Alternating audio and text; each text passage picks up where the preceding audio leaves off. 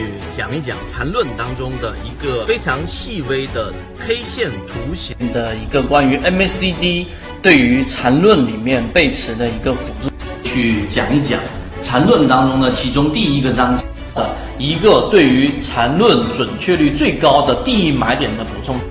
聊一聊关于缠论一百零八讲教你炒股系列的正确的缠论当中有讲过一个，就是真正好的操作一定是带套的操作。我们要去做缠论，以及做缠论，我们期待能做到一个什么样的一个效果？缠论对于我们如何从啊三四只个股当中选强势的，在缠论的角度当中，在缠中说禅的角度看待量价时，用三分钟给各位去讲一讲缠论的一个核心，跟我们认为的一个关键。学习缠论，用缠论一段时间之后，什么才是最具有实战意义的一个内容？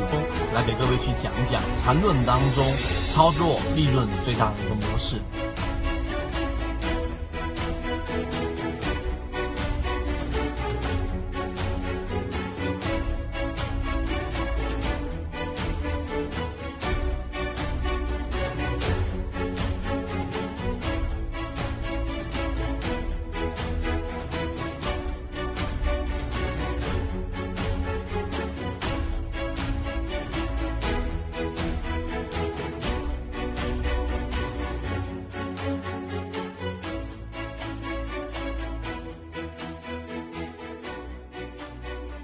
先来看什么是背驰啊，这个定义非常清晰。背驰大家注意看，所谓的背驰呢，就是这一张图啊，就是我们以线段也好，以笔也好，这个 A 线段和 B 线段，我们直接就以长度啊和力度两个角度来判断它到底是不是背驰。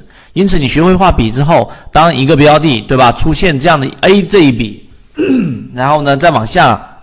调整一波，再往 B 啊这一笔，当 B 这一笔比 A 的这一笔，你就用肉眼去识别它的长度已经明显的出现了比 A 的要小，这种情况之下，就已经是形成了一个叫顶背驰了，明白了吗？那么这个顶背驰，如果我们说，你看这一个下调，大家可以用知识上的拓展，我上一次给大家讲的顶底分型，如果它这个调整。直接调整到了这一前面这一这一笔的百分之五十以下，甚至直接击穿这个低点，那毫无疑问，这一波反弹就是我们所说的这一个卖点的一个关键了，明白了吗？第二类型卖点就是一个非常重要的一个卖点了。所以 B 段小于 A 段，它就是背驰；而如果是 B 段直接是比 A 段更长的。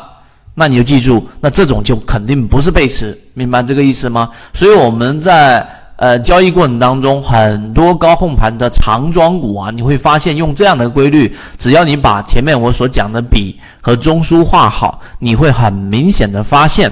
发现什么呢？发现很多标的上涨过程当中，从来都没有出现我们所说的这样的一个背驰，那么你就要安心的持股，即使它后面出现了调整，而这个调整形成一个这一个回调之后，C 这一段，对吧？我们给大家画一画，形成一个 C 的这一段，结果还是要比这一个 B 段，甚至比 A 段更长。那么这种阶段它就是调整。如果你作为中线持股，或者说你想把一个中长线的长庄股给拿得更多的一个利润，百分之六十中间的百分之六十的百分之七十能拿到余生这一段，那这个背驰的理解就尤其关键了。这个就是背驰。第二个，我们来看什么是盘整背驰，对吧？所谓的盘整背驰呢，它中间一定是有一个我们所说的中枢的。啊，这个中枢大家还记得我们给大家讲的吧？上行趋势的过程当中的中枢，对吧？一定是下上下三笔啊，下上下三笔，这个大家一讲就明白了。所有的缠论的核心知识点你要串联起来。那么盘整背驰跟我们说的背驰中间的差异，就是它中间到底有没有出现我们所说的这样的一个，我把这个鼠标录制一下。有没有出现一个我们所说的这个中枢？它一旦出现了我们所说的这个中枢，它就是我们所说的盘整背驰。如果没有这个中枢，那么它就是一个我们所说的这样的一个简单的背驰。那么背驰段呢，最关键的还是这个离开的这一段，就是我们所说的这个 D 这一段。如果比 A 这一段要小，那么它就是一个背驰，顶背驰。那么相反的，你反向理解，那么呃，这一个一个 A 段，对吧？形成中枢之后，再往这个 D 段，那么如果是向下的趋势的，同样啊，一样是 D 小于 A 的过程当中，它同样会形成背驰。那如果 D 大于或者等于或者接近的过程当中，就是正常的运行趋势啊，你不用过多的去做这种操作离场，这样会容易把一个好的标的给卖掉，是不是非常简单？简单，我们回到我们的自选鱼池的实战交易过程当中，到底怎么去判断？大家放到这张图来看，这一个呢盘整背驰的理解，这一张是我们自选鱼池上一节课我也给大家讲的火炬电子。对吧？你说其实啊，大家自己看圈子或跟圈子跟随的时间比较长，你会发现，只要是我们连续性的去给大家提及的标的，我们不推荐股票，但是我们连续性提及的标的，是告诉给大家什么呢？我们的跟踪的标的的成功概率会相对比较高。就像以前七幺二超华科技，对吧？沪电股份啊，这个春风动力等等等等。那你看，我们上一节你可以回到上一节，我们讲到火炬电子的时间，再回到我们现在切换到软件里面，火炬电子给大家看一看，你就会发现什么？它今天还在涨，基本上短期的这一个预判。我们是有很强的一个把握的，只要大盘不出现巨大的风险，那你看今天的火炬电子，从我们前面短期，如果我是以短线的角度来说，因为缠论大多情况之下都是短线，我们在第三讲和第四讲的时候都是拿火炬电子来给大家去讲为什么。对吧？它的模型是符合我们的操作条件的。那现在我就拿火炬电子六零三六七八作为一个我们方法的例子来给大家看一看。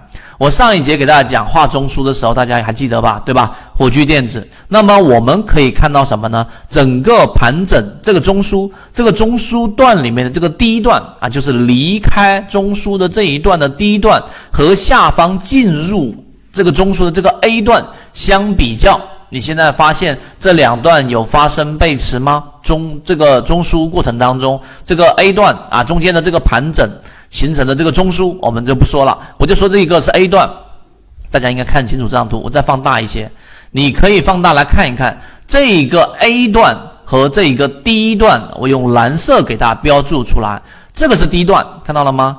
这个是 D 段，到了现在为止是吧？那么这一个是 A 段，我们会发现进入中枢的这一个 A 段啊，这一笔对吧？那这一个 A 段呢和离开中枢的这一段 D 段基本上还是属于持平的，因此它并没有出现我们所说的这个量能上的衰竭，也没有出现我们所说的背驰，所以盘整背驰的第一段。如果像现在为止还没有出现顶分型，对吧？它的这一笔结束了，或者这个线段结束了，你发现 D 比 A 更小，那么就说明什么？就说明这一个标的其实已经形成背驰了，而目前看到还没有。这是第一个判断的方法，就是我们所说的长度。记住了，第一段就是离开中枢的这一段和进入中枢的这一段这一个比较，如果比较小。那么就说明它是我们所说的背驰。如果是我们说持平甚至更长，那就是合理的上涨。即使中间有调整，你也不用过多的去做这样的一个操作，明白了吧？所以你看火炬电子这个地方也有一个调整呢，但这个调整连一笔都没构成，你怎么会选择离场呢？所以我给大家说，我们抽丝剥茧，把复杂的缠论给大家做到我们说的看到本质，落于实战的原因就在于这里。就很多人会在这个地方上，火炬电子这个调整，对吧？明白我的意思吗？在火炬电子这个地方调整，对吧？缠论的原著里面就说过，连一笔的力度都没有形成，你怎么就能去离场，就判断这一个上涨结束了呢？这是一个非常不科学的方法。对吧？所以我们说，你看我们这样一讲就很好理解了。所以这个背驰，当然前提是我们用过模式来进行筛选的。第一个判断力度，第二个判断方法呢，就是我们下方的 MACD 的平均力度啊是小于 A 的。有上涨这一段低啊，这一段低，如果的面积是小于 A 的，那毫无疑问，那肯定就是我们所说的背驰了。而力度其实跟下面的面积基本上是同步的。完整版专栏系统学习可以在。B B T 七七九七七找到获取学习。